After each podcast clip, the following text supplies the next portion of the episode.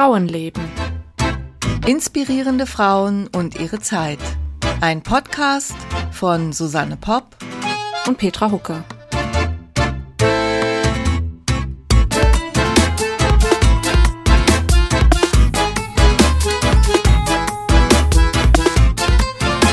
Hallo, guten Morgen. Hallo Susanne. Wir sind eine Woche verspätet. Wahrscheinlich merkt das eh keiner außer uns. Ja, ich, ich war im Urlaub. Es musste sein. Das Meer rief. Also ich muss aber auch zugeben, dass ich die eine Woche jetzt, äh, die ich mehr Zeit hatte, um die Folge vorzubereiten, das war auch nicht schlecht. Außerdem haben wir dann irgendwie, ich finde irgendwie äh, Anfang des Monats schöner als Ende des Monats. So. Ja, wir sind zumindest so dran warum. gewöhnt wahrscheinlich. Deswegen, genau, also es passt jetzt alles ganz toll. Ja, du warst im Urlaub, du warst in Holland, oder? Ja, ich war in Holland am Meer. Eine Woche lang. Viel zu kurz, ah. aber sehr schön. Herrlich. Ja, ja. ja. Nee, das ist doch schön. Wir haben jetzt irgendwie auch noch keinen großen Urlaub geplant oder so. Mal gucken. Ich lasse das alles auf mich zukommen. Das ganze Jahr 2022 lasse ich auf mich zukommen. Naja, du bist ja auch noch fleißig am Schreiben für den dritten Band, oder? Nee, das stimmt. Ich bin am Schreiben und äh, vom Band 3, der auch erst nächstes Jahr erscheint. Ja, im Moment gibt es eine Leserunde auf Lovely Books und manche finden das nicht so schön, dass da so eine lange Zeit dazwischen ist. Aber ja, ich brauche die Zeit einfach auch zum Schreiben. Ich konnte nicht vor November anfangen und ja, und ich denke, für so einen historischen Roman muss man einfach ein bisschen bisschen Zeit haben. Ja, es ist ja auch die reine Menge. Es sind ja keine 200 Seiten, sondern dann mal gerade 600 oder so. Ja, eben, eben 600 oder sogar ein bisschen mehr, je nachdem. Und äh, ja, macht aber Spaß. Ich bin immer noch sehr, sehr gerne in der Zeit unterwegs, da im 19. Jahrhundert und mit meinen Ronnefels. Ja. Und von dir ist auch schon wieder was in Planung, oder? Ach, darüber spreche ich nicht. Das ist alles zu kompliziert gerade. okay, dann lassen wir das. Lass uns doch mal anfangen. Du hast uns heute jemanden mitgebracht? Ja, ich habe die Petra heute schon zugespammt mit Fotos auf WhatsApp. Ähm, wir haben ja normalerweise zu unseren historischen Frauen gar nicht so viel Fotomaterial, weil es zu der Zeit, wo die gelebt haben, normalerweise einfach noch gar keine Fotos gab. Diesmal ist es anders. Wir haben eine Frau, die im 20. Jahrhundert gelebt hat, nämlich Petra Kelly. Namensvetterin von Petra. Mhm geboren 1947, gestorben 1992 und sie war eine grüne Politikerin so eine ja, Mit Mitgründerin der Grünen Partei in Deutschland, Friedensaktivistin, äh, Umweltaktivistin, hat sich für Menschenrechte eingesetzt und sie hatte ein recht ähm, tragisches Ende. Ähm, ist auch gar nicht so alt geworden, 44 glaube ich nur. Ähm, ja, und über die möchte ich euch heute was erzählen.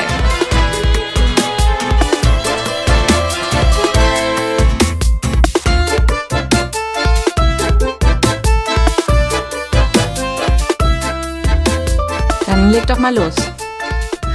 Ja, dann lege ich mal los. ja, die ganzen Fotos, die ich dir geschickt habe, die habe ich dir auch deshalb geschickt, damit du da mal drauf guckst. Ich kann sie leider nicht auf unsere Homepage stellen, weil das ist das meiste ist doch geschütztes Bildmaterial. Ich, mhm. Man will ja auch keine Copyrights äh, irgendwie verletzen.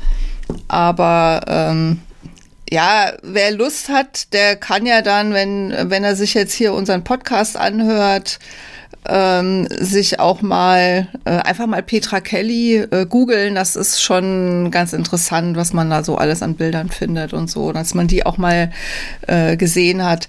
Also geboren ist sie 1947 äh, in Günzburg. Das ist äh, sehr, ja, an der Donau, sehr katholisches ähm, Terrain. Und es ist in gewisser Weise so auch eine ziemlich typische Nachkriegsgeschichte und Nachkriegsfamilie. Also, oder sagen wir mal so, es ist geprägt eigentlich noch vom, vom Krieg.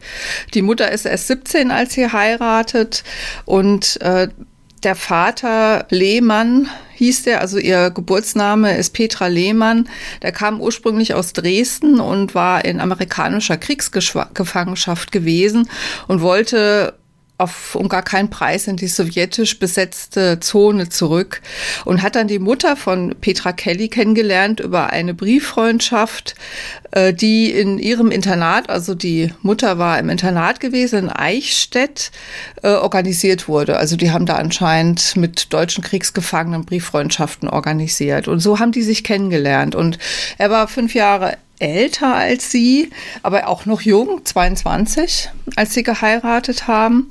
Und es heißt dann noch, dass er als Frontberichterstatter im Zweiten Weltkrieg gewesen sei. An der Stelle vielleicht gerade noch was zu den Quellen, die ich verwendet habe. Also das eine ist ein Buch von der Alice Schwarzer. Das heißt Eine tödliche Liebe. Das wurde nach dem gewaltsamen Tod von Petra Kelly und Gerd Bastian veröffentlicht. Ist sehr gut zu lesen. Also wer sich dafür interessiert, das findet man wahrscheinlich schon immer mal noch so irgendwie antiquarisch oder in irgendeiner Bibliothek. Ich habe es aus der Bibliothek ausge, ausgelesen, äh, ausgeliehen. Das liest sich weg wie so ein Krimi fast, ja. Ähm, ich war dann sehr versucht, mich stark auf dieses Buch zu stützen, weil ich das so leicht lesen konnte. Aber ähm, ich habe dann doch äh, mich hauptsächlich auf eine zweite Quelle gestützt, die ich noch habe. Äh, und zwar ist es ein Buch, das heißt Die Aktivistin, das Leben der Petra Kelly von Saskia Richter. Und dieses Buch, äh, also diese, dieses ist ein äh, deutsche Verlagsanstalt, ist das erschienen. Und das wurde eingereicht als Dissertation. Also die Saskia Richter hat promoviert über ähm, Petra Kelly. Und äh, da denke ich mal, dass sie, dass, dass das wirklich sehr, sehr sorgfältig ähm, recherchiert ist und, und die, ich habe dann doch mich hauptsächlich auf das Buch gestützt. Aber die Alice Schwarzer ist halt als Journalistin, bringt die halt Dinge so wunderbar prägnant auf den Punkt. Sie stellt auch viele Fragen, ja, lässt also manches natürlich offen. Es liegt auch jetzt im, äh, an der Erscheinen zwischen den beiden Büchern liegen 20 Jahre. Die Alice Schwarzer hat das halt relativ bald nach dem Tod 1992 veröffentlicht, ich glaube 93 ist es erschienen und das andere Buch ist 2010 erschienen. Bei den Bildern, die du mir geschickt hast, war ja auch ein Spiegeltitel dabei. Da äh, hat die Alice Schwarze anscheinend auch schon für den Spiegel eine Reportage darüber geschrieben. Genau, also ich nehme mal an, dass das also etwa zeitgleich dann passiert ist. Ähm, also ich erzähle dann dazu um, später noch was, äh, wenn es dann eben auch um das Ende von den beiden geht. Mhm. Also die Alice Schwarzer, die drückt es so aus, der Vater von Petra Kelly, also der leibliche Vater, der als Frontberichterstatter im Zweiten Weltkrieg war, musste Durchhalteparolen verfassen. Also das ist so ihre Inter Interpretation von dem, was er dort äh, gemacht hat. Er hatte sich wohl auch freiwillig gemeldet. Gut, es haben viele junge Männer, weil das oft auch eine Möglichkeit war, so ein Notabitur zu machen, so dass man dann eben äh, musste man sich dann dafür verpflichten in der Familie, also auch von Petra Kelly selbst, wird der Vater im Nachhinein so ein bisschen verklärt als wie so ein Held. Also die, die Petra sagt dann selber, es sei ein sensibler Typ gewesen, der Gedichte geschrieben hat. Äh, und die Biografin, diese Saskia Richter, meint wiederum, dass der junge Mann ähm, mit dieser sehr frühen Ehe schlicht überfordert gewesen sei. Also es, die Beziehung von Mutter und Vater war wohl nicht sehr eng. Der Vater war auch sehr viel weg und hat die Familie dann äh, verlassen. 1954 wurde die Ehe geschieden. Die Mutter musste halt sehr viel arbeiten und äh, sie arbeitet ganztags in einem US-Stützpunkt, der einige Kilometer entfernt ist, wo sie dann immer mit dem Fahrrad hinfahren muss. Und Petra wird hauptsächlich von ihrer Oma erzogen. Also ihre Großmutter ist wahnsinnig wichtig in ihrer Biografie. Das ist die Omi Birle. Äh, die hieß Birle mit Nachnamen. Die findet man auch, wenn man jetzt Petra Kelly googelt, findet man auch immer mal Bilder von ihr. Ich habe dir auch eins geschickt, wo die Petra Kelly abgebildet ist mit ihrer Oma mhm. und mit ihrer Mutter. Mhm. Die Oma war 42, als sie auf die Welt kam. Also es war eine relativ junge Großmutter. Ne? Sie hätte ja auch schon durchaus noch ihre Mutter sein können mit 42. Und es war eine sehr enge Beziehung die auch, wo auch die Petra Kelly sich da auch immer wieder drauf berufen hat, wie wichtig diese Frau für ihre Biografie gewesen ist. Und sie kümmert sich auch ihr Leben lang oder kümmern die sich umeinander? Also die, die Oma wird auch aktiv als äh, ja, Friedensaktivistin, als Feministin. Äh, sie wird auch wie so eine persönliche Assistentin später für die Petra Kelly. Die wertet dann immer die Tageszeitungen aus und so weiter und schneidet praktisch da die Artikel für sie aus. Weil sie hat ja in der Frühzeit ihrer Karriere hat sie ja sowas nicht irgendwie, sowas wie eine persönliche Assistentin oder wenn sie es überhaupt jemals hat sie beschreibt dieses Verhältnis auch sehr auf Augenhöhe von Anfang an. Also sie, äh, Kelly sagt dann so, ja, ich habe zum Beispiel nie auf ihrem Schoß gesessen. Ich hatte immer einen eigenen Stuhl. Also das ist so ihre Umschreibung irgendwie. Das Günzburg, in dem die da wohnen, das ist sehr schwäbisch und es ist sehr katholisch. Und das ist natürlich auch ein Problem mit der geschiedenen Mutter und so. Also sie erinnert sich da durchaus auch an Mobbing und äh, Ausgrenzung und sie gilt als Kind der Sünde. Ja, so war das damals.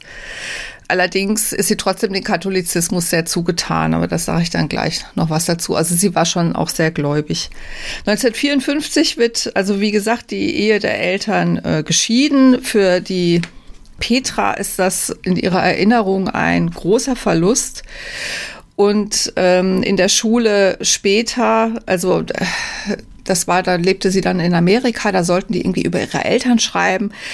Ja, da verklärt sie ihn so ein bisschen. Alice Schwarzer in ihrem Buch meint, aber er sei doch ein ziemlicher Filou gewesen. Ja, also das sind irgendwie so die beiden Positionen. Auffällig ist schon in ihrer Biografie äh, kann man nicht so drüber wegsehen, ist, dass sie später in ihrem Leben fast immer wesentlich ältere Männerbeziehungen hatte. Also die Männer waren eigentlich über 20 Jahre älter als sie und waren alle in Machtposition. Also die hatten alle irgendwie was zu sagen, ja. Und sie hat immer Arbeit und Liebesleben oder ja, diese, dieses Privatleben auch miteinander ver, verknüpft. Also ob sie jetzt wirklich praktisch immer auf der Suche nach Männern war, die für sie Helden waren. Also das scheint sich irgendwie auf jeden Fall so ein bisschen was äh, durchzuziehen. Die Mutter arbeitet wiederum dann in dieser Zeit, also als sie ein Mädchen ist und an die Volksschule geht, arbeitet die Mutter auf einem nahegelegenen amerikanischen Stützpunkt als Verkäuferin in, in die, da gab es ja immer so amerikanische Supermärkte ne, und da hat die gearbeitet. Die Alice Schwarzer behauptet in ihrem Buch, sie hätte als Übersetzerin gearbeitet. Das war so für mich der Moment, wo ich gedacht habe, äh, Moment, vielleicht sollte ich dann doch lieber auf die Biografie von der Saskia Richter vertrauen. Die dürfte das doch irgendwie gut recherchiert haben. Was mir total leid tut, ich habe das eben gegoogelt, weil ich gedacht habe, jetzt guckst du doch mal, was die Frau Dr. Saskia Richter heute so macht, weil die ist 78 geboren, ne, ist also doch, doch mal einiges jünger als ich, aber die ist leider mit 37 verstorben. Ja. Das hat mir jetzt irgendwie im Nachhinein noch total leid getan. Ja, die ist äh, an Krebs gestorben. Also die war wohl selber auch politisch sehr aktiv, auch für die SPD. Und also es ist jetzt kein Zufall, dass sie sich Petra Kelly ausgesucht hat. Aber sie ist sehr jung gestorben, leider. Naja, aber das jetzt nur am Rande. Also wie gesagt, die Mutter fährt immer mit dem Moped oder mit dem Fahrrad da äh, zur Arbeit und lernt dann dort auf diesem Stützpunkt einen amerikanischen Soldaten kennen, der John Kelly heißt. Und äh, das ist wohl ein ganz anderer Typ als ihr Vater, also kein Draufgänger, sondern äh, Typ, also mit so in Anführungszeichen gutmütiger Riese. Es gibt ein Familienfoto, da sieht man den, sieht man die Familie und er hat wirklich sowas er muss wohl sehr groß gewesen sein, sehr kräftig und hat total liebes Gesicht. Also es war einfach wohl, ja, Typ gutmütiger Riese, trifft es anscheinend ganz gut und äh, heiratet den dann. Ne? Das wird also der Stiefvater, da hat sie dann natürlich auch den Namen her. Diese Situation in den frühen 50er Jahren, dass die Frau arbeiten gehen muss das, und ne, das, den Unterhalt verdienen muss für die ganze Familie und so, das war jetzt nicht unbedingt unüblich ne, in den frühen 50er Jahren. Und gleichzeitig war das aber auch so ein bisschen äh, nicht so richtig gut angesehen. Was ich ganz interessant fand, war die Bemerkung, dass in einer Umfrage von 1955 59 Prozent der Befragten ein Gesetz befürwortet hätten, das Müttern von Kindern bis zehn Jahren die Berufstätigkeit verbietet. Und das in der Zeit, wo ja so viele Männer gefehlt haben, im Krieg gefallen sind. Also das ist schon, also das, aber ich finde, das illustriert vielleicht so ein bisschen so dieses, ähm, diese Stimmung ne, in, den, in den 50er Jahren. Was auch nicht gut angesehen war, war doch, wenn äh, die amerikanischen Soldaten und deutsche Frauen sich verheirateten, oder? ich weiß nicht, wie das jetzt in dieser Nachkriegszeit, ne, wir sind jetzt schon in den 50er Jahren, also es ist ja jetzt, ne, das fängt ja alles an, sich so ein bisschen zu etablieren, ne, die, äh, und, und Deutschland beginnt auch wieder selbstbewusster zu werden. Ob das da jetzt wirklich noch so war, die Familie blieb jedenfalls sowieso nicht mehr lange in Deutschland. Die sind dann nach, äh, er ist dann versetzt worden in die USA und die sind dann in die USA gegangen. Mhm. Er war kein Schwarzer, ne? Das wäre natürlich ein Problem gewesen, wahrscheinlich aus der Sicht der damaligen Bevölkerung. Da gibt es doch gerade diesen äh, großen Bestseller mit, äh, wie heißt es? Äh, Stay Away from Gretchen. Hast du es gelesen? Ich habe es gelesen, ja. Ich habe das auch gelesen, mir hat das eigentlich ganz gut gefallen, muss ich, muss ich sagen. Also ich fand das. Äh also da geht es eben um einen schwarzen Soldaten und ein, ein deutsches Mädchen. Aber das auch noch direkt nach dem Krieg, glaube ich. Ja, genau. Also beziehungsweise, ich glaube, ob das sogar schon im Krieg beginnt und dann direkt danach weitergeht. Also das ist auf jeden Fall bestimmt noch mal zehn Jahre früher. Mhm. Also von der Thematik her lohnt sich das auf jeden Fall. Sehr interessant, hatte ich überhaupt noch vorher nicht auf dem Schirm. Nee, ich auch nicht, das stimmt. Also da geht's dann auch darum, wenn dann aus solchen Pärchen Kinder entstehen, die dann dunkelhäutig sind und wie die ausgegrenzt wurden und all sowas. Ja, ja. Also mit Ausgrenzung hat sie wohl in diesem katholischen Umfeld äh, auch Erfahrung gemacht. Sie wendet sich dann später vom Katholizismus ab, aber gleichzeitig wird dann für sie äh, äh, die Politik auch so ein bisschen ein Religionsersatz. Also das ist ganz, ganz auffällig, dass also sie ist irgendwie immer so auf der Suche nach einer äh, spirituellen Erfüllung.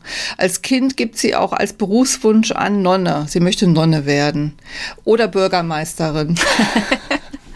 Aber das ist, äh, finde ich eigentlich schon schön, auch dieses Bürgermeisterin, äh, was schon auch so ein bisschen so dieses, also sie, sie sagt jedenfalls, in einem Frauenhaushalt groß zu werden, das hätte sie sehr stark beeinflusst. Und sie empfand eben vor allen Dingen ihre Oma, die dann nicht wieder geheiratet hat, der Mann ist gefallen im Krieg, empfand sie als sehr unabhängig und stark und sie sei feministischer als manche äh, Feministin, die sich das irgendwie auf die Fahnen schreibt und so. Mhm.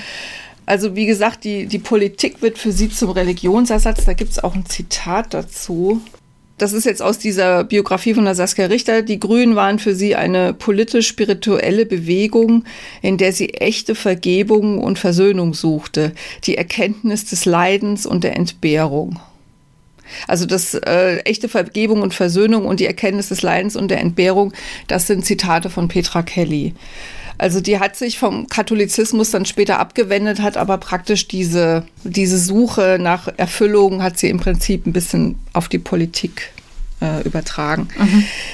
Petra Kelly ist ein kränkliches Kind. Also sie hat Probleme mit den Nieren, hat Nierensteine, hat große Schmerzen. Sie hat dann später, glaube ich, auch nur noch eine Niere oder nur noch eine funktionsfähige Niere hat viele äh, Krankenhausaufenthalte schon als Kind äh, und bleibt ihr Leben lang im Grunde genommen zart und anfällig und ihre Gesundheit, ihre labile Gesundheit, die auch dann häufig Zusammenbrüche zur Folge haben, also dass sie einfach nicht mehr kann und so, das ist für sie auch ein Thema. Also sie thematisiert das auch immer wieder nach außen hin, dass sie, dass sie ja so äh, überarbeitet ist am Anfang ähm, allerdings in der Schule, also sie äh, 1959, bleiben wir mal in der Reihenfolge, 1959 kommt ihre Schwester zur Welt, äh, Grace, Grace Kelly, die wohl ähm, indirekt schon nach der Grace äh, Kelly, also der, der äh, Fürstin,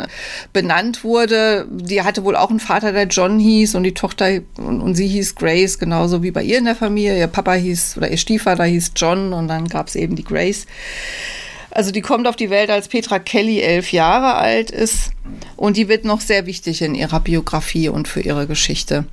Der Vater wird dann zurückversetzt in die USA und die ganze Familie geht mit. Sie verlässt also ihre geliebte Oma Birle was ihr nicht leicht gefallen sein dürfte. Und sie sagt, dass sie das eben, weil jetzt das Baby da ist. Ne? Sie wollte also auch das Baby jetzt da nicht alleine ziehen lassen.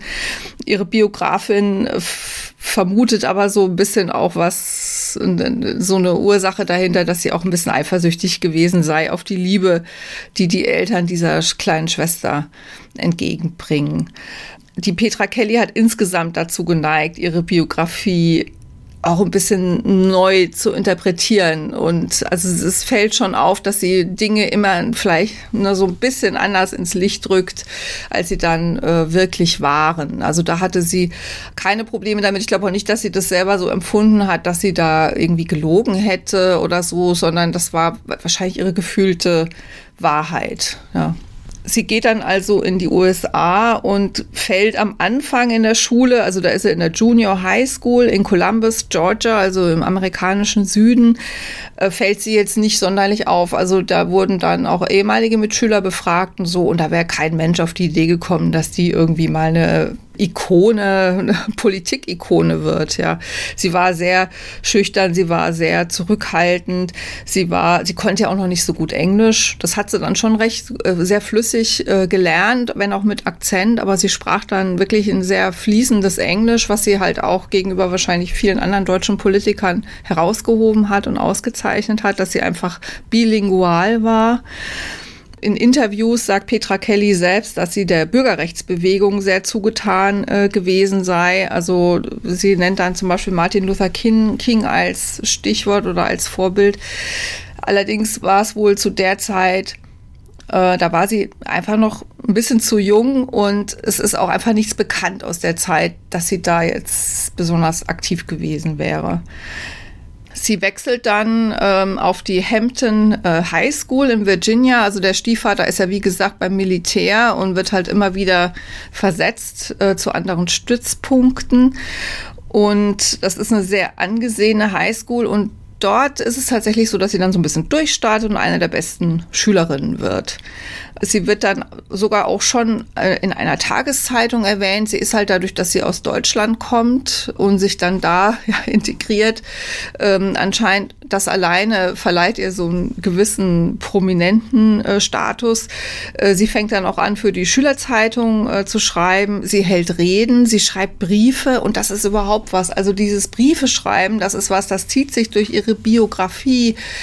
Ich denke mal, dass sie heute die, das wäre so also eine, die würde auf Twitter jede Stunde einen Tweet verfassen. Also ich habe mir das so überlegt, sie ist auch von verschiedenen Leuten im Nachhinein auch als Narzisstin beschrieben worden. Also dass sie halt, sie war einfach sehr auf sich bezogen auch.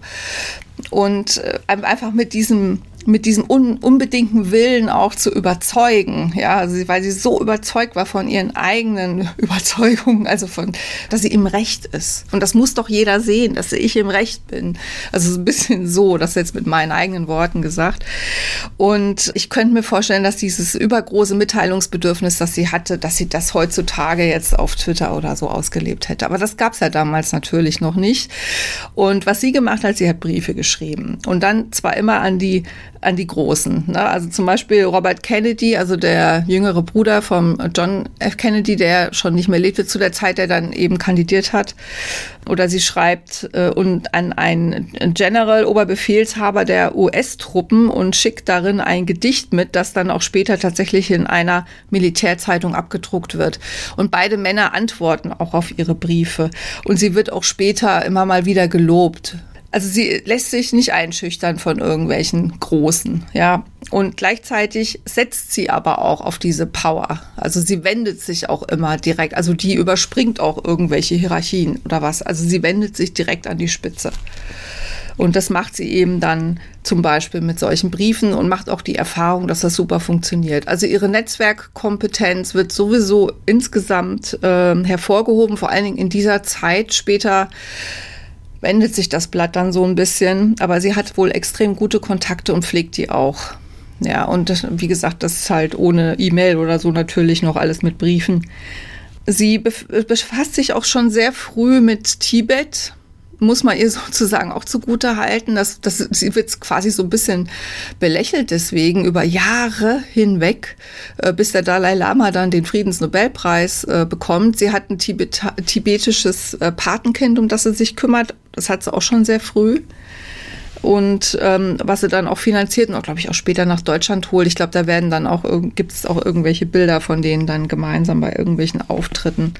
Also sie ist auch immer auf der Suche nach Vorbildern und sie wendet sich dann auch stark dem Buddhismus zu, muss man sagen. Ne? Das gehört, also das, Politik und Buddhismus, das sind so zwei Dinge, die auch an die Stelle, an die Stelle des Katholizismus treten ja, wir hatten jetzt schon die Junior High School, High School, wo also so eigentlich ihre politische Arbeit so ein bisschen beginnt mit, mit Schülerzeitung und so weiter. Und dann geht sie nach Washington und studiert politische Wissenschaften und Weltpolitik an der American University äh, und schließt es mit dem Bachelor of Arts ab. Und äh, in, während dieser Studienzeit ist sie dann auch schon Mitglied im äh, Studentenrat. Sie organisiert politische Seminare, beteiligt sich an Demonstrationen, zum Beispiel gegen den Vietnamkrieg und gegen ähm, Rassendiskriminierung. Und äh, sie engagiert sich im Präsidentschaftswahlkampf vom äh, Robert Kennedy und später dann von Hubert äh, oder wie heißt er wahrscheinlich nicht Hubert, Hubbard Humphrey. Hubert. Also das sind demokratische ähm, äh, Präsidentschaftskandidaten, wobei der Humphrey als ein, ein Befürworter des Vietnamkrieges war. Also auch da gibt es so eine kleine, hm, also das muss er dann irgendwie aktiv äh, ignoriert haben, weil er wurde sogar Super Salesman des Vietnamkrieges äh, genannt. Ja, aber das hat sie selber dann nicht thematisiert. Es gibt Fotos auch, die sie dann zum Beispiel gemeinsam zeigen. Da war sie wohl in irgendeiner TV-Sendung und so. Sie war recht attraktiv, muss man sagen. Ich denke schon, dass das auch eine Rolle gespielt hat in ihrer Medien oder in, in der Wahrnehmung der Medien oder dass sie dann auch gerne mal fotografiert wurde und so. Sie wird später, das hat sie gehasst, das hat sie gesagt, das hat sie hat sie sich beleidigt gefühlt, mit Lady Diana äh, verglichen, wobei das so eine Zeit war, wo Lady Diana selber noch nicht so als die so große äh, Wohltäterin galt, sondern wo sie einfach die, die Ehefrau vom Prinz Charles war, ja, die so ein bisschen unterdrückt wird. Aber ich habe das auch gedacht, als ich die Bilder gesehen habe und habe überlegt, ist das jetzt nur, weil die beide so diese 80er-Jahre-Frisuren hatten? Sie hatten halt eine sehr ähnliche Frisur. Sie waren auch vom Typ ein bisschen ähnlich. So dieses, dieses etwas schmale, ja, ein hübsches Gesicht, also wenn man das jetzt mal so platt äh, sagen darf, ebenmäßige Gesichtszüge. Sie war eine wirklich attraktive junge Frau und auch als sie älter wurde, hat sie halt arge Schatten unter, und Ringe unter den Augen gehabt. Das sieht man auch auf den Fotos. Aber ja, sie war, sie hatte eine gewisse Attraktivität. Es gab zwei Frauen, mit denen sie verglichen wurde. Also Lady Di war die eine und die andere war Mutter Teresa. Da weiß ich nicht, was sie dazu gesagt hat, aber ähm, diese Aufopferungswille oder, oder der war zumindest mal ähnlich. Also, oder so die Missachtung auch der eigenen Gesundheit oder so und einfach immer nur weiterarbeiten für die anderen. Ach so, ja, eine, eine Sache noch, ganz, ich habe das ja schon erwähnt, ist, dass ihre Schwester für sie so wichtig war, wobei die eher elf Jahre auseinander waren. Sie haben dann in den USA natürlich, sie hat schon die ersten fünf, sechs Jahre von ihr miterlebt. Dann in, in dieser Schulzeit war die Familie auch immer wieder äh, getrennt. Da konnte sie nicht die ganze Zeit zu Hause wohnen. Seit 1966 ist die Schwester dann krank. Die hatte ein Sarkom, also am Auge. Also das war eine, eine, recht schwere Krebserkrankung, die damals auch noch nicht ganz so gut behandelt werden konnte wie heute. Das beeinträchtigt natürlich die ganze Familie. Also so eine sehr schwere Erkrankung, das hat natürlich das gesamte Familienleben über, auch durcheinander gebracht. Die musste dann immer behandelt werden und so. Die bekam dann ziemlich äh, massive Bestrahlungen. Und äh, das spielt in, in Petra Kellys insofern eine, eine enorm große Rolle, weil sie im Grunde genommen den Tod der Schwester, die wahrscheinlich an der Krebserkrankung verstarb, auf diese Bestrahlung zurückgeführt hat. Also sie meinte halt, die Schwester könnte vielleicht noch leben, wenn sie nicht so massiv täglich bestrahlt worden wäre. Im Nachhinein lässt sich das jetzt schwer sagen, was davon stimmt. Aber sicherlich war in den frühen äh, 70er Jahren, also 1970 ist sie gestorben, also in den späten 60er Jahren, die, ähm, die Behandlungsmöglichkeiten noch nicht so, wie sie heute sind oder die, die Dosierung. Also mag sein, dass da was dran ist, aber diese, diese Strahlen, also die Anti-Atom-Kraft bedeutete für Petra Kelly wirklich auch gegen alles, was irgendwie mit Radioaktivität zu tun hat. Dass sie dann starb, das hat sie total äh, getroffen. Sie klagt auch an und da hat sie sicherlich einen Punkt gehabt, dass die Kinderkliniken so fürchterlich schlecht ausgestattet seien. Die Kinder hätten kein, hätten nichts, womit sie spielen könnten. Das sei alles total seelenlos. Ähm, ich weiß das auch noch. Ich war, musste auch mal im, im Krankenhaus wegen einem gebrochenen Bein in den 70er Jahren, da war das auch noch so mit den restriktiven Besuchszeiten. Heutzutage ist es ja dann doch so, dass dann die Eltern da sehr mit reingenommen werden in die Behandlung von so einem kleinen Kind. Aber damals war das halt nicht so, denn wurden die dann auch noch von ihren Familien getrennt zum Teil. Und das hat sie sehr mitgenommen. Und sie hat dann eine Vereinigung gegründet, die nennt sich Grace P. Wofür das P steht, weiß ich jetzt gar nicht, ob das Grace Petra Kelly-Vereinigung zur Unterstützung der Krebsforschung für Kinder. Die gibt es bis heute, diese Vereinigung. Und dann hat sie was, hat sie ein Projekt gegründet, das nannte sich Kinderplanet. Und das war eben eine Verbesserung dieser Kinderklinik-Situation, die sie damit angestrebt hat.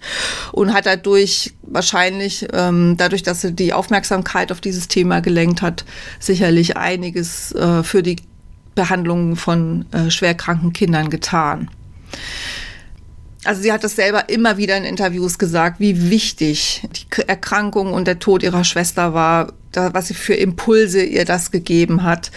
Sie hatte, das finde ich dann auch schon wieder fast ein bisschen merkwürdig, in den Mitte der 1980er Jahre gab es in ihrem Reihenhaus in Bonn, wo sie dann wohnte, gab es immer noch ein Grace-Zimmer mit so Devotionalien für ihre Schwester, ne, wo sie das dann alles aufbewahrt hat. Und sie hat ähm, an mehreren Fingern hat sie Kinderringe getragen, äh, die ihrer Schwester gehörten. Oder sie hat in ihrer Handtasche Erinnerungsstücke mit sich herumgetragen. Und ein, einer erinnert sich, dass er mit ihr gesprochen hat und sie sprach also auch in den 80er Jahren. Und sie sprach über den Tod der kleinen Schwester, die 1970 gestorben ist, als wäre sie gerade erst gestorben. Also sie hat das irgendwie dieses Thema, das hat sie wohl nie verlassen. Das war für sie, ja, irgendwie traumatisch. Das war ein Grund für ihre Politisierung, aber wohl auch irgendwie ein Vorbild, die Grace. Sie hat sie so heroisiert. Also das, äh, ja, ich weiß nicht so richtig, wie ich das einordnen soll. Ist ein bisschen, ich finde es auch ein bisschen merkwürdig eigentlich, muss ich sagen, ja. Dass sie nie einen Schlussstrich, was heißt ein Schlussstrich? Man, natürlich trauert man immer, aber irgendwo ist ja auch eine, eine Phase der Trauer, ist ja irgendwo auch beendet. Und bei ihr schien das ein bisschen so, als hätte sie das nie, diese, diese Trauerphase nie beendet. Mhm. Also sie ähm, geht dann nach äh, Europa zurück, 1970, und studiert politische Wissenschaften und europäische Integration an der Universität von Amsterdam ähm, und arbeitet als Forschungsassistentin am Europa-Institut. Also sie hatte ein Stipendium gehabt in den USA. Sie war ja dann recht eine sehr, sehr gute äh, Studentin, aber sie wollte auch nicht in den USA bleiben. Sie hat auch übrigens nie die amerikanische Staatsbürgerschaft angenommen, obwohl sie das auch gekonnt hätte. Also sie hat auch wohl Mitschülern gegenüber ihr Bayern auch mal so ein bisschen idealisiert. Also das war so ja, also einerseits hat sie ja gelitten unter dieser provinziellen Enge, aber andererseits war das für sie anscheinend auch so ein Sehnsuchtsland. Und mit ihrer Rückkehr nach, zwar jetzt nicht Bayern, aber nach Amsterdam, war sie dann auch ihrer Oma äh, wieder näher, der Oma Birle. Und sie ist wohl sehr viel gependelt zwischen Nürnberg und Amsterdam. Sie hat dann eine Affäre mit einem älteren verheirateten Familienvater das ist so einer der ersten dieser, also das heißt Affäre, also sie hat die Beziehungen, es waren fast immer, also es waren fast immer, es waren immer verheiratete Männer. Die meisten waren dann ungefähr 20 Jahre älter. Sie wollte niemals heiraten oder Kinder, eigene Kinder haben. Ich denke, wenn du den verheirateten Mann aussuchst, der selber Kinder hat, dann ist das vielleicht auch ein gewisser Schutz davor, dass das dann zu eng wird. Ja, also jedenfalls hat sie sich immer solche ausgesucht. Sie studiert dann, wie gesagt, in Amsterdam, wird Praktikantin äh, bei der Europäischen Gemeinschaft in Brüssel und äh, beobachtet quasi die Politik in Deutschland, wenn du so willst, ein bisschen aus der Ferne. Sie bleibt dann auch bei der Europäischen Kommission für zehn Jahre oder so. Also sie wird da praktisch EU-Beamtin. Sie hat dann eine Beziehung zu einem anderen älteren Mann. Und wen sucht sie sich aus? Es ist Siko Mansholt oder Mansholt, weiß nicht genau, wie der ausgesprochen wird. Und das ist der Präsident der Europäischen Kommission. Also das wird dann ihr nächster Liebhaber, beziehungsweise es ist immer eine Arbeits-, eine private und Arbeitsgemeinschaft. Also die arbeiten eng miteinander. Sie hat, wie gesagt, dann eine Anstellung. Sie wird Verwaltungsreferendarin im Wirtschafts- und Sozialausschuss. Äh, später wird sie Verwaltungsrätin im Sekretariat der Fachgruppen Sozialfragen, Umweltschutz, Gesundheitswesen und Verbrauch. Das umfasst jetzt einen Zeitraum von 1972 bis 1982. Es umfasst auch einen Zeitraum, wo sie dann schon anfing, in Deutschland Politik zu machen. Das heißt, das war, das ist halt eine unglaubliche ja, es ist nicht gerade ums Eck gewesen, ja, äh, obwohl Bonn, Amsterdam, ja, äh, nee, Quatsch, sie war ja dann in Brüssel. Trotzdem, das geht noch von der Entfernung her, aber es ist trotzdem eine, eine große Reiserei und vor allen Dingen vom Arbeitspensum her, weil sie war ja voll angestellt in äh, Brüssel. Vom Arbeitspensum her war das eigentlich kaum zu schaffen.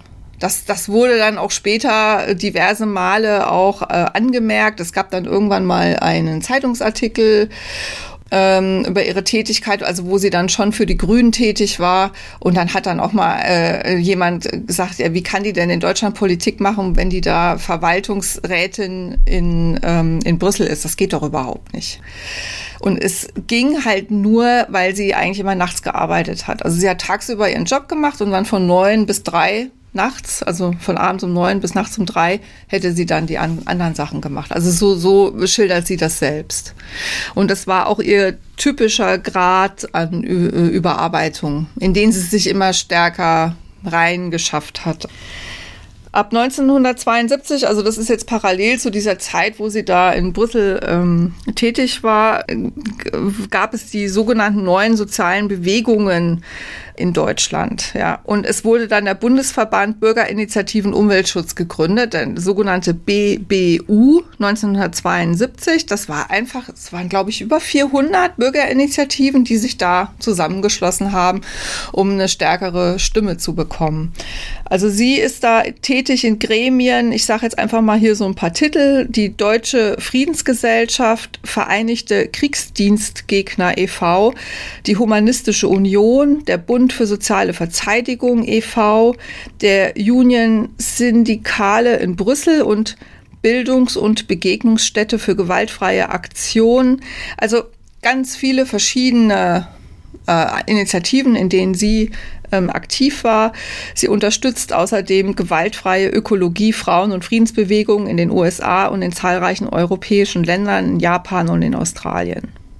Japan eben auch wegen diesem, weil ja äh, Anti-Atomkraft für sie so wichtig war und diese Hiroshima, ähm, dieser Ab Abwurf der Bombe über äh, Hiroshima, das hat sie eben auch sehr beschäftigt. Ihr Stiefvater zum Beispiel gehörte wohl zu den Soldaten, die relativ früh da in der Gegend waren. Also nach diesem Atombombenabwurf. Und das hat sie auch beschäftigt, ob ihr Schwiegervater da vielleicht verstrahlt worden sein könnte. Schwiegervater sage ich, Stiefvater natürlich. Also sie, sie geht zu Demonstrationen in Deutschland, sie wird immer wieder als Rednerin äh, eingeladen. Sie ist halt eine sehr gute Rednerin, das kann die einfach. Ich habe ein, ich habe natürlich auch so nach Podcasts und so geguckt, äh, als ich recherchiert habe über sie oder nach Fernsehbeiträgen, was auch immer. Es gibt auf, lustigerweise auf Deutsch gar nicht so viel.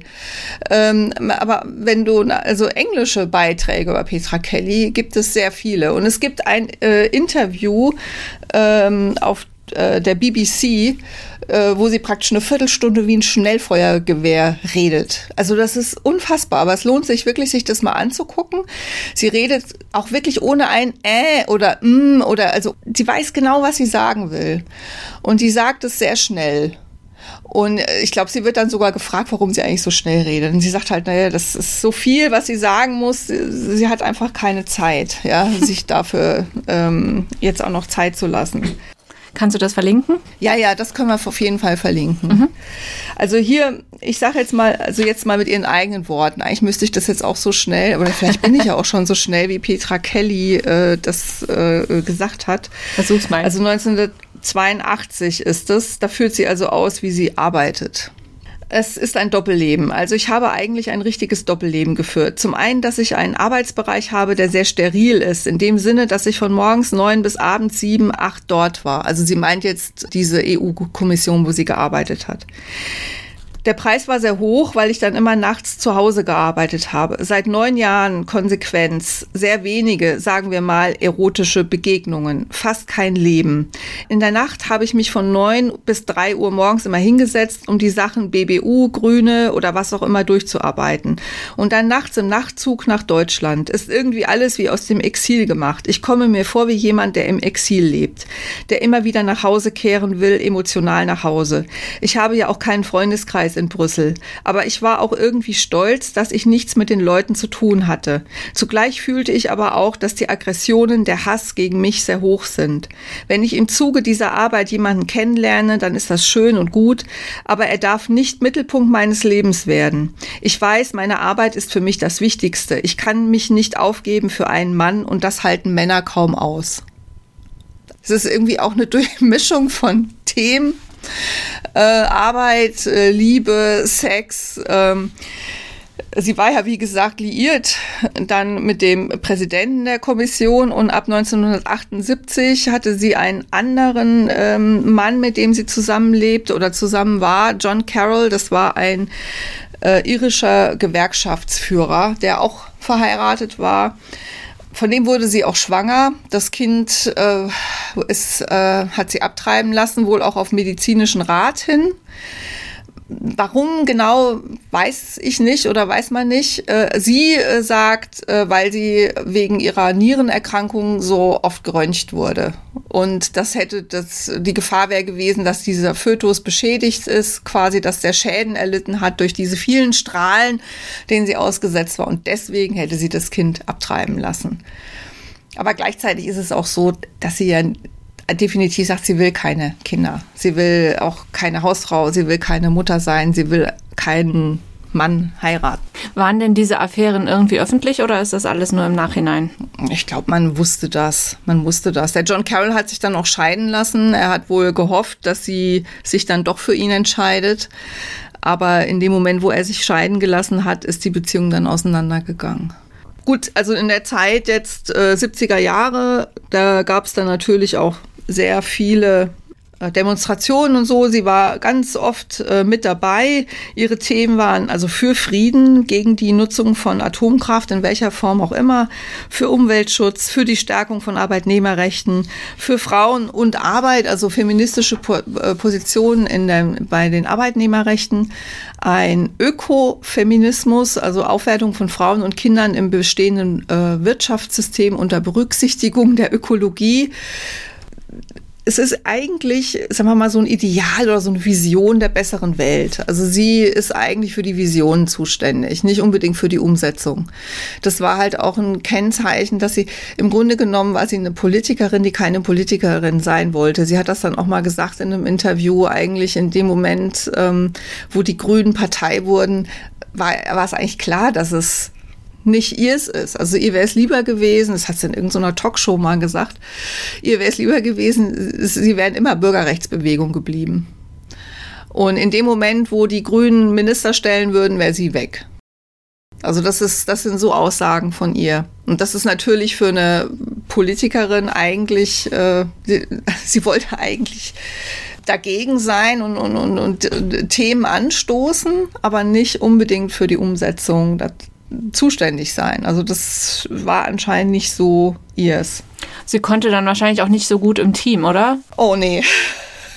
Du hast so recht. Du hast so recht. Ich glaube, da habe ich auch noch ein Zitat. Also sie war, sie hat ihre Mitarbeiter, wenn sie dann welche hatte, hat sie ausgebeutet. Genau wie sich. Also diesen schonenden Umgang mit irgendwelchen Ressourcen, den sie vielleicht für die Umwelt eingefordert hat, also die hat weder sich geschont noch andere. Das war dann auch ein Riesenproblem, weil die war wohl, würde es vielleicht einfach salopp sagen, die war so nervig, die war so anstrengend. Mit der, es muss für die anderen, also sie hatte Freunde, die dann auch eng mit ihr waren und so treue Gefolgsleute wie ihre Oma zum Beispiel, die ja ganz eng mit ihr gearbeitet hat. Ja, es gab ein paar wenige, die das ausgehalten haben, die diese Energie, dieses Energielevel äh, mitgetragen äh, haben. Aber äh, in, für ihre Mitarbeiter galt wohl, also als sie dann später da ein, ein Büro hatte, auch im Bundestag, dass sie ganz schnell, also die kamen und gingen. Das hat praktisch keiner ausgehalten, weil die hat auch nachts angerufen. Die hat, also du musstest, und überall stand drauf, eilt, wichtig, sofort. Es gab keine Prioritäten. Für sie war alles gleich wichtig. Und dementsprechend war auch dieser Druck. Also 1979 äh, wurden dann die Grünen gegründet und äh, Petra Kelly ist aus der SPD ausgetreten, ähm, wobei ihr das eigentlich vorher wichtig gewesen ist und ähm, das war so schon ihre politische Heimat gewesen bis zu dem Zeitpunkt. Und sie hat dann einen sehr emotionalen Brief geschrieben. Ich weiß nicht, ob es ein öffentlicher, ein offener Brief war. Auf jeden Fall ist äh, das Thema bekannt. Und in dem Brief stand, dass sie am Todestag der kleinen Schwester Grace austritt. Und wem hat sie diesen Brief geschrieben? Helmut Schmidt. Weil sie macht, wie gesagt, also das ist einfach für sie da so fußvoll klein, das ist irgendwie nicht ihr. Sie ist für die großen symbolischen Gesten war sie die absolut richtige Frau. Äh, sie macht dann also Wahlkampf für die Grünen, äh, wird also bundesweite Listenführerin bei den Wahlen, auch äh, für das Europäische Parlament. Das war, glaube ich, die erste Europawahl das fand ich hier so eine kleine Anekdote, wo man auch wieder so ein bisschen, wo man auch wieder so ein bisschen sehen kann, wie wichtig für sie alles war. Also sie ist in diesem Wahlkampf, es kommt in irgendeinen kleinen Ort, fragt bei drei Hotels nach, alle haben kein Zimmer für sie. Und äh, was macht sie dann? Dann ruft sie die Polizei an, weil sie kein Zimmer gekriegt hat. Also das ist schon so gewisse Rutz, Rutzpe oder wie man das sagt, ne? Ähm, also die, die Polizei konnte ihr aber wohl auch nicht helfen. Was soll die Polizei denn da auch machen? Ja, das äh, kannst du Petra Kelly fragen. Also gut, also sie macht wie gesagt Wahlkampf Mitte September 1980 erleicht, erleidet sie dann einen Schwächeanfall. Also das ist einer von vielen, die dann auch noch folgen werden. Sie hat dann einen körperlichen Zusammenbruch, sie kommt in die Klinik, sie klagt sehr über die Belastung und macht auch das wieder öffentlich. Also sie schreibt dann in irgendeinem Brief an die, an die Grünen, äh, dass sie mehr Unterstützung bräuchte, weil sie würde die Oma unterstützen, das Patenkind, den Bruder, alle werden von ihr mitversorgt. Sie hat Arztkosten, sie hat Klinikkosten, sie hat Geldprobleme. Genauso fordert sie das dann auch ein, weil sie ja selber auch diese große Belastung hat. Hast du gerade gesagt, den Bruder? Den Bruder, ja, sie hatte, also nach Grace kam noch ein, noch ein Kind. Also haben die Eltern noch ein Kind bekommen. Den, und ich weiß aber ehrlich gesagt nicht, was sonst mit dem Bruder war. Aber anscheinend lebte der dann auch in Deutschland. Sind die Eltern mit nach Deutschland gekommen? Entschuldigung, du hast das bestimmt Nee, äh, ich, das, das weiß ich jetzt gar nicht so genau. Das habe ich nicht so genau verfolgt, ja. Ob die dann jetzt die Behandlung von Grace 1970, die 1970 gestorben ist, die war dann noch in Deutschland, in Heidelberg. Die sind extra wegen dieser Behandlung wohl auch nach Deutschland zurückgegangen, weil die in Heidelberg besser sein sollte als in den USA. Aber ich glaube nicht, dass die dann geblieben sind. Äh, ich denke, dass die dann eher wieder zurückgegangen sind. Aber in diesem Zitat, was ich da gefunden habe, da hieß es, sie hat den Bruder mit versorgt. Warum, weiß ich jetzt nicht. 1981 auf dem Parteitag der Grünen, also sie war im Vorstand, äh, wird sie also wieder in den Vorstand ähm, gewählt. Und da habe ich mir notiert, dass ich da ein Zitat habe. Ah ja, gut, da geht es wieder um ihre Überarbeitung, ja. Ich möchte diesen Brief an die bayerische Basis richten. Also das ist praktisch ein ein offener Brief an den Landesverband der Grünen. Ich möchte diesen Brief an die bayerische Basis richten, um euch mitzuteilen, dass es keine grüne menschliche Politik und Wahlkampfstrategie sein kann, einen Menschen jeden Tag bis 10.10., .10., also das war wohl die Wahl, in dem Wahlkampf zu verplanen. Ich habe diese Verplanungen im Europa- und Bundestagswahlkampf jeden Tag über mich ergehen lassen. Zu gewissenhaft, zu sehr aufopfern für die Sache der Grünen. Und ich bin dabei seit 1979 sehr unökologisch und selbstausbeuterisch mit mir umgegangen. Ich habe sehr viele Terminanfragen erhalten, zum Teil in eher drohender Form. Wehe, wenn du nicht kommst. Und habe in den letzten Tagen deswegen viel gelitten. Denn es kann nicht grüne Politik sein, zuerst keine keine Köpfe zu wollen und dann aber sich ständig auf Köpfe im Wahlkampf zu verlassen, zu berufen. Also auch da, sie war so eine Galionsfigur, wurde auch so gesehen. Gleichzeitig aber war ja bei den Grünen, das war ja die Basisdemokratie. Also das meint sie damit keine Köpfe wollen und sich dann auf diese Köpfe verlassen. Also sie fühlte sich da irgendwie so ein bisschen ausgenutzt, ja. Aber trotzdem kam halt dieses ständige Ich, ich, ich äh, bei den anderen auch nicht so gut an. Ähm, sie, sie haben, dann entstand halt schnell der Eindruck, dass sie sich selbst einfach äh, zu wichtig nimmt. Es kam dann die Bundestagswahl 1983 da erreichten die Grünen 5,6 Prozent der Stimmen. Also haben zum ersten Mal sind sie über die 5 Prozent Hürde. Mhm. Und äh, Petra Kelly gelangt über die bayerische Landesliste äh, eben in den Bundestag und bleibt dort bis 1990 Mitglied. Zusammen mit äh, Otto Schily unter anderem ähm, wird sie in den Sprecherrat der Fraktion gewählt und sie wird Mitglied des Ausschusses für Auswärtige Angelegenheiten. Der Einzug in den Bundesrat, Bundestag der Grünen wird zu einem symbolischen Akt. Da gibt es auch Bilder davon, wie die dann, die haben dann alle so Grünzeug in der Hand, so kleine Blumentöpfchen oder also wer ne, damals, ne, wer die, für, für wen, wie, wie für mich die 80er Jahre, das war ja so meine Jugendzeit, ich kann mich da schon auch noch dran erinnern, ähm, was für ein Aufruhr das eigentlich war. Ne? Da haben sie mal so richtig aufgemischt mit ihren Strickpullis und ich weiß nicht was. Das war, das war schon ganz bewusst auch als Provokation gemeint. Das war sehr symbolisch gemeint. Und die Königin der Symbole, das war Petra Kelly. Die hatte dann noch Ideen, die dann wohl nicht umgesetzt wurden. Sie wollte, dass dann da irgendwie Pershings aus Pappe gebaut werden, die dann irgendwie abgefackelt werden und so. Also sie wollte da eigentlich noch was noch Größeres daraus machen. Äh, auf dem Foto, wo sie da Richtung ähm, Bundestag ziehen, sieht sie sehr äh, glücklich aus. Da strahlt sie richtig da mit ihrem Blumentopf ähm, in der Hand. Ja, es geht dann weiter auch mit äh, Protestaktionen. Also zum Beispiel werden sie irgendwie, sind sie irgendwie bei Honecker eingeladen. Anschließend wird dann in Ostberlin auf dem Alexanderplatz ein äh, Plakat entrollt für den Frieden das spielt insofern eine Rolle, weil sie halt zu denen gehört hat, die dann zum Beispiel auch mit Bärbel Boley, also die sich sehr dafür eingesetzt hat, also für diese Ost-West-Annäherung.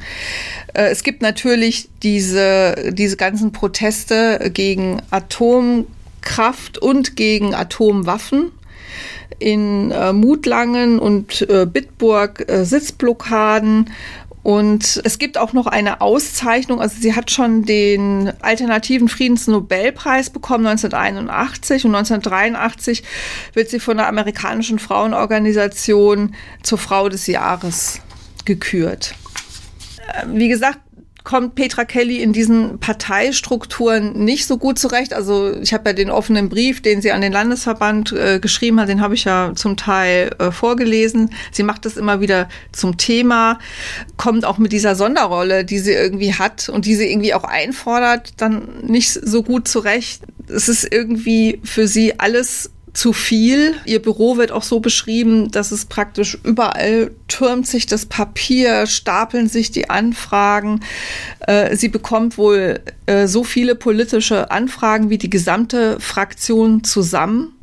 Ein Mitarbeiter erinnert sich, dass das Büro den telegrafischen Dienst des Bundestages zu 90 Prozent ausgelastet habe. Und sie soll eben eine sehr schlechte Chefin gewesen sein. Also sie hat sehr unpräzise Arbeitsaufträge, sie ist maßlos im Umgang mit den Kräften der Mitarbeiter. Es ist das, was ich vorhin schon sagte, also sie oder was du auch schon unterstellt hast. Ne? Sie war keine gute Teamplayerin, überhaupt nicht. 1985 ähm, zieht sie dann mit ihrem Freund und Parteikollegen, dem früheren General Gerd Bastian, zusammen. Also auch er ist wieder, hm, ist 25 Jahre älter als sie, äh, ist auch verheiratet ähm, und ähm, war schon während des Zweiten Weltkriegs Soldat und ist dann später wieder Soldat geworden, ist dann bis zum General aufgestiegen. Und in der Zeit des Doppelbeschluss der NATO, also wo es eben auch wieder um Aufrüstung ging, hat er dann seinen Rücktritt eingereicht. Äh, das war was, was er nicht mittragen wollte als Militär. Und er wurde dann der sogenannte, wurde dann immer so genannt, der Friedensgeneral. Er wurde dann also auch eine wichtige Figur bei den Grünen. Und das wurde auch ihr Lebensgefährte, mit dem ist, hat sie dann äh, zusammen gewohnt. Die hatten dann Reihenhaus in in Bonn. Kennengelernt haben sie sich, weil sie eben viel zusammen auf Podien gesessen haben. Also es gab ja dann auch ganz viele Veranstaltungen, so Podiumsdiskussionen und sowas. Ähm, offiziell ist sie zu dem Zeitpunkt, als sie mit ihm zusammenkommt, noch mit diesem äh, irischen Gewerkschaftsführer zusammen. Die Beziehung wird dann aber getrennt. Sie hat zwischendurch wohl auch noch eine Affäre mit einem anderen grünen Politiker, der gleichaltrig ist. Das ist sozusagen ungewöhnlich.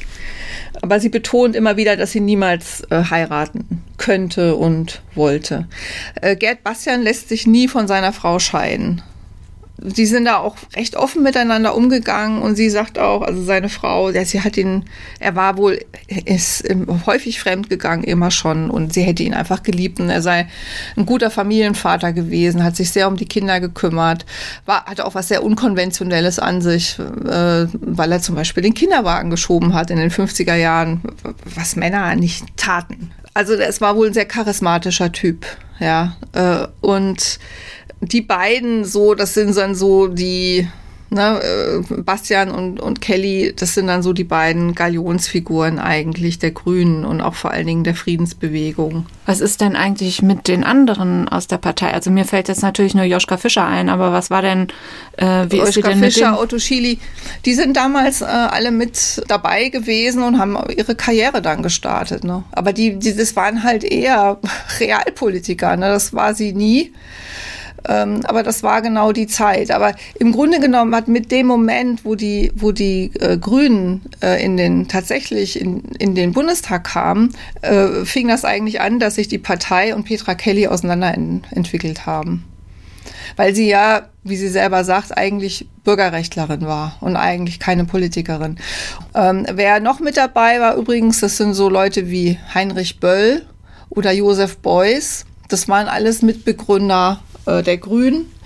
Also die, die sieht man oft auf irgendwelchen Fotos oder so aus der Zeit, sieht man all diese Leute sehr oft zusammen. Aber das waren halt noch so die Aktivistenzeiten. Ne? Und als in dem Moment, wo sie dann tatsächlich im Bundestag war, fiel es ihr sehr schwer, diese Themen, die sie so umgetrieben haben und die sie für sie auch alle gleich wichtig waren und die, die ja auch wirklich wichtig waren in dieser Zeit, ähm, tatsächlich in reale Politik umzusetzen. Das fiel ihr eben schwer oder es war ihr im Grunde genommen äh, unmöglich. Mhm. 87 wird sie nochmal Abgeordnete. In der Zeit, in die Zeit fällt dann auch ihre Teilnahme am Moskauer Friedensforum. Sie trifft zum Beispiel äh, Michail Gorbatschow und Andrei Sacharow. Oder sie hält im Bundestag eine Rede zum Thema Menschenrechtsverletzungen in Tibet. Wie gesagt, dieses Tibet-Thema, das war für sie, ähm, äh, sie hat sich damit seit den 70er Jahren beschäftigt und gewinnt erstmalig in der Geschichte des Bundestags die Stimmen aller Fraktionen mit dieser Resolution zur Menschenrechtslage in Tibet. Sie bemüht sich 1990 dann um eine weitere Bundestagskandidatur, schafft es aber nicht, wird nicht mehr gewählt und mit dem Ende der Legislaturperiode scheidet sie dann aus dem Bundestag aus. 1991 tritt sie als Kandidatin für das Amt der Vorstandssprecherin der Grünen an und bekommt einen Bruchteil der Stimmen. Also das ist eine richtige Niederlage. Ohrfeige, weiß ich nicht, kriegt 10 Prozent oder sowas. Also sie lebt ja da schon seit ein paar Jahren mit äh, Gerd Bastian zusammen. Das ist jetzt ein Thema, was vor allen Dingen in dem Buch von der, von der Alice Schwarzer äh, ja sehr aufgearbeitet wird. Es war wohl so, dass das schon eine, Problema eine sehr problematische Beziehung war. Also Petra Kelly hat wohl dann zu dieser Zeit eine wirklich starke psychische Probleme gehabt. Also sie, sie, sie litt unter Panikattacken. Sie war praktisch auch nicht mehr alleine reisefähig. Also sie hat sich nicht mehr alleine irgendwo hingetraut. Sie musste immer eine Begleitung haben. Sie war, wie gesagt, sowieso permanent, also wahrscheinlich war sie einfach stark depressiv, nehme ich an. Also es, muss eine psychische Diagnose geben. Also man hätte ihr vielleicht äh, helfen können, wenn sie sich hätte behandeln lassen. Aber das weiß ich nicht, äh, inwiefern das der Fall war, dass sie irgendwie in Behandlung war. Auf jeden Fall äh, ist sie eigentlich nur durch die Unterstützung von Gerd Bastian überhaupt noch arbeitsfähig gewesen weil er halt immer an ihrer Seite geblieben ist, weil er sie überall hin begleitet hat. Aber zum Beispiel war er ja nicht geschieden und wenn er seine Frau und seine Kinder besucht hat, konnte Petra Kelly jetzt auch schon wieder nicht mehr alleine zu Hause bleiben. Also sie ist dann mitgefahren und war dann da irgendwo in einem Hotelzimmer und hat auch immer versucht, ihn an sich zu binden. Und dann ist ja noch was eingefallen, noch was eingefallen, damit er nicht gehen kann. Dann musste er ihr noch was besorgen, irgendwas zu essen, zu trinken oder was, nur damit er nicht wirklich zur Familie geht. Also sie hat schon sehr, zu dem Zeitpunkt hat sie dann wohl schon sehr auch an ihm geklammert. Er hat dann wohl auch mehrfach solche Sachen gesagt, dass, also er hat über Selbstmord gesprochen, also er sagte dann so Sachen, dann erschieße ich erst sie und dann mich. Weil er auch den Eindruck gewonnen hat wohl, dass sie ohne ihn nicht überlebensfähig ist. Und er hatte auch Waffen. Er war, also er war, wie gesagt, ehemaliger Soldat, also er war Soldat im Ruhestand, General im Ruhestand. Und er liebte Waffen. Er hat immer welche gehabt, auch in irgendwelchen Tresoren oder so, ja. Petra Kelly arbeitet im Grunde weiter. Sie übernimmt noch äh, die Moderation von einem Umweltmagazin auf Sat 1, 5 vor 12, ist allerdings kein Erfolg. Das wird nach kurzer Zeit wieder abgesetzt, aber sie hat auch sonst einen vollen Terminkalender und ist eigentlich immer noch so mittendrin schreibt auch, das war wohl üblich zwischen den beiden, sie schreibt so ganz viele so Arbeitsaufträge, auch für Gerd Bastian, ne? Denkst du da dran, da dran, da sind lauter so gelbe Post-its und die werden dann da überall verteilt und so. Und von diesen Post-its finden sich dann auch eine Menge. Und dann eines Tages, ähm, am 1. Oktober muss das wohl gewesen sein, weil sie sind dann erst drei Wochen später gefunden worden hat äh, der Gerd Bastian, der war irgendwie, sie ist, war im Bett, also sie hat geschlafen und er war irgendwie dabei, einen Brief zu schreiben. Ne, also mitten im Satz ist er dann anscheinend aufgestanden, hat sich diese Waffe geholt und hat dann tatsächlich sie erschossen und dann sich. Jetzt ist natürlich die Frage, wie, also wie gesagt, sie wurden drei Wochen lang nicht gefunden. Das hat dann äh, seine Frau, ja, die ist dann irgendwie unruhig geworden, weil er sich nicht gemeldet hat und so. Die hat dann irgendwelche Freunde gebeten, da mal hinzugehen und mal nachzugucken und die haben die dann gefunden. Da war, da war der Tod aber schon drei Wochen her. Was aber auch so ein bisschen zeigt, wie zurückgezogen die zu der also Zeit dann schon gelebt haben müssen. Ne? Dass das also vorher quasi niemandem aufgefallen ist das große Problem war dann so ein bisschen, und da hat Alice Schwarzer mit ihrem Buch das äh, richtig gestellt, würde ich jetzt mal behaupten, dass halt das so ein bisschen wie ein Doppelselbstmord dargestellt wurde. Das war irgendwie das Einfachste für alle. Die konnten nicht mehr, da haben sie sich umgebracht. Das stimmt aber eben wohl einfach nicht. Es gibt nirgendwo ein Anzeichen dafür, dass sie sterben wollte. Also sie hat auch keinen Abschiedsbrief hinterlassen, nichts. Und alleine, dass sie ihrer geliebten Oma Birle keinen Abschiedsbrief geschrieben hat, gilt für Leute, die sie gut kennen, als Beweis dafür, dass sie unmöglich freiwillig aus dem Leben geschieden ist. Und das heißt dann, dass es dem Bastian einfach zu viel war und er da nicht mehr mit zurechtgekommen ist, dass sie so an ihm gehangen hat. Genau. Hm. Letztlich läuft es darauf hinaus, ja. Also mhm. es war gewiss eine Überforderung und, und äh, ob das dann in dem Moment oder was, was die Situation für ihn bedeutet hat, wieso er dann zur Waffe gegriffen hat, wieso er das so gemacht hat, das hat er natürlich auch mit ins Grab genommen.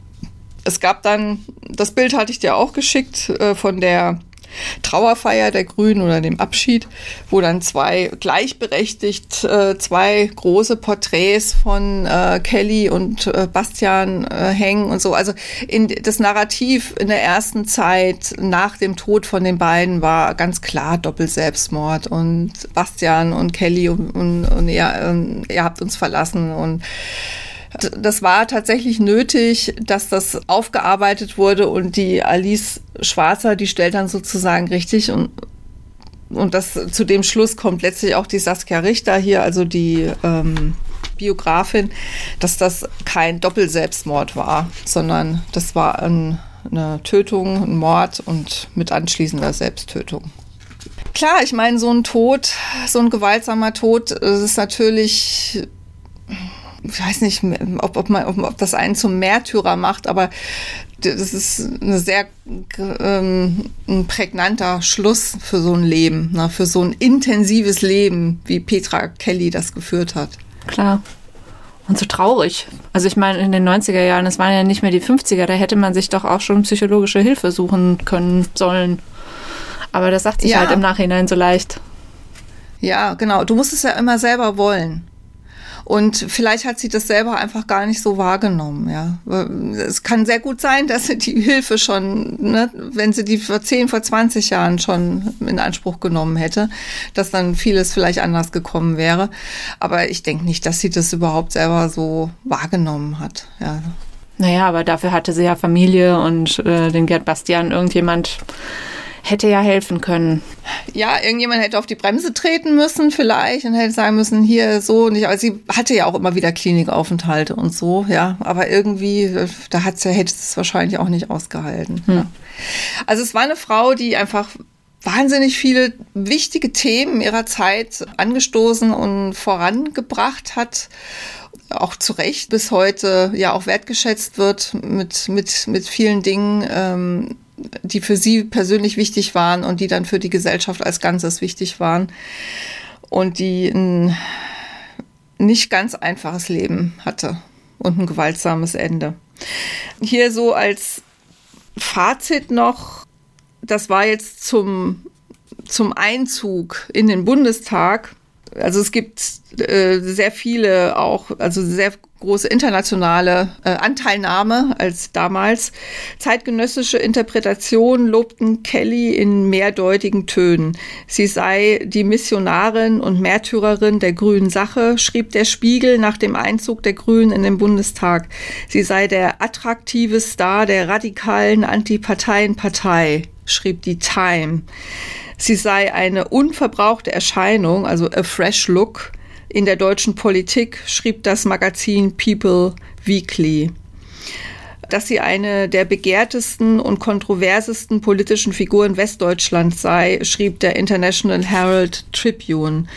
Und auch, dass die deutsche Botschaft in Washington mit Erstaunen beobachtete, wie aufmerksam und wertgeschätzt Petra Kelly in den USA behandelt wurde das Witzige ist, als ich so angefangen habe, über Petra Kelly zu recherchieren, ist, dass mir aufgefallen ist, dass der einzige Podcast, den ich gefunden habe, ist auch englischsprachig und dass sie insgesamt äh, im Ausland wohl wesentlich positiver wahrgenommen wurde und wird vielleicht sogar bis heute als in Deutschland. Mhm, echt interessant. Jo, also das war jetzt sehr viel. Aber mir fiel das dann auch so schwer, da was wegzulassen. Ähm, wahrscheinlich, ich habe ich hab natürlich immer noch eine Menge weggelassen. Ne? Diese Biografie ist sehr dick. Ähm, und ich habe natürlich eine Menge weggelassen. Aber ich bin ja immer mehr so auf der Suche nach so diesen persönlichen Motiven und so. Und da findet man bei Petra Kelly natürlich äh, eine Menge Emotionen und was da irgendwie raus musste anscheinend. Ja, gut gemacht. Vielen, vielen Dank. Ja, ich danke fürs Zuhören. Ich hoffe, ich, ich habe euch und dich jetzt nicht überfordert mit dieser Menge an Informationen. Und wie gesagt, gerne mal, also ich gucke halt, was öffentlich verfügbar ist für unsere Show Notes, auch an Bildmaterial und so. Ähm, aber gerne auch mal äh, einfach googeln und sich diese ganzen Bilder aus der Zeit damals angucken. Das äh, ist noch eine schöne Bereicherung eigentlich, wenn man sich das mal anschaut. Und wenn ihr dann schon im Internet unterwegs seid, könnt ihr uns auch gerne noch eine Bewertung hinterlassen bei Spotify oder Apple Podcasts oder sowas. Fünf Sternchen. Mindestens. Weil das Genau, das hilft uns, ähm, einfach gefunden zu werden und ein bisschen bekannter zu werden. Genau. Vielen, vielen Dank. Sehr gerne und dann bis zum nächsten Mal. Bis dann.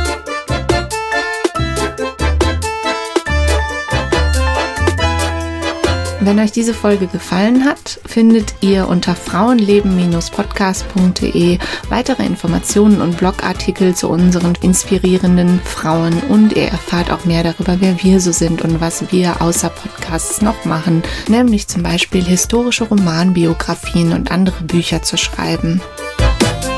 Ihr findet uns auch unter petra-hucke.de und susannepop.de.